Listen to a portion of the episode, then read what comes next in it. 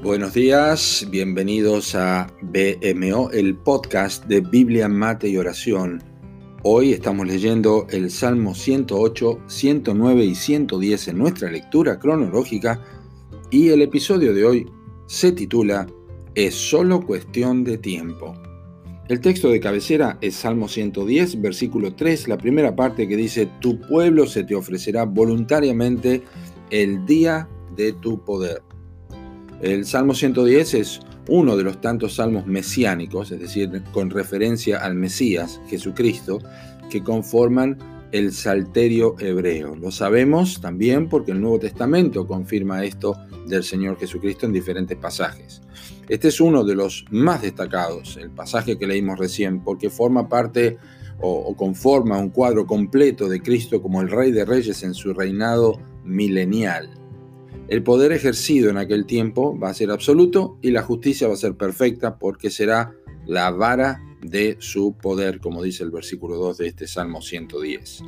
Sin embargo, hemos de saber que el poder de Cristo no se encuentra confinado a un tiempo futuro, sino que Él obra como desea y cuando desea y conforme a su beneplácito y siempre, siempre en cumplimiento de sus santos propósitos. O sea, de acuerdo a esta verdad ampliamente corroborada en la escritura, el texto de hoy también nos da la esperanza con la certeza de que en el momento que Dios mueve los corazones de su pueblo, se produce un ofrecimiento voluntario de parte de ellos y al servicio del Salvador. Qué fabuloso es esto.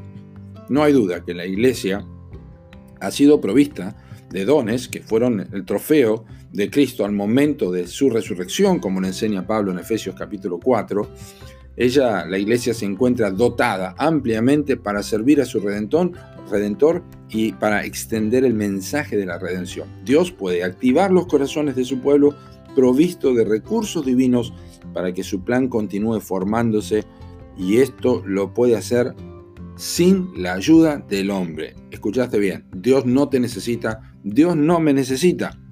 Lamentablemente hoy en día hay muchos líderes de diferentes congregaciones que parecen haber olvidado esto y prefieren ejercer presión y presión para lograr lo que solamente puede lograr el Espíritu de Dios.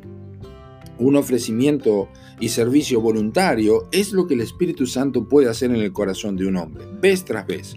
Maestros o, quienes dirigen cultos o líderes de jóvenes u otros ministerios de la iglesia local se ven colocados a la fuerza, ¿no? Por una especie de, decimos, como una manipulación pastoral que lo único que obtiene son actividades desarrolladas con la mente, pero no con el corazón. Pero cuando el Señor Jesucristo que Señor de la Iglesia ejerce su poder en el corazón de su pueblo a través de la predicación de su palabra en púlpitos sanos, ¡ah, qué diferencia hay en lo que se hace por su nombre! ¡Qué distinto es el pueblo que sirve cuando se ofrece voluntariamente de aquel que lo hace bajo el impulso del hombre y la fuerza de la obligación! No tiene comparación estas dos posiciones opuestas. ¿En qué condición te encontrás? ¿Sos uno de los tantos que haces lo que haces en tu congregación porque te lo pidieron nada más o porque has pensado que no hacerlo te va a acarrear problemas? ¿Tenés un corazón de servicio voluntario? Así que yo te animo a examinar tus motivos. Solo el poder de Dios produce resultados eficaces y lo demás es puro invento. Tené cuidado, que Dios mueva tu voluntad directamente desde su propio corazón. Que Dios te bendiga.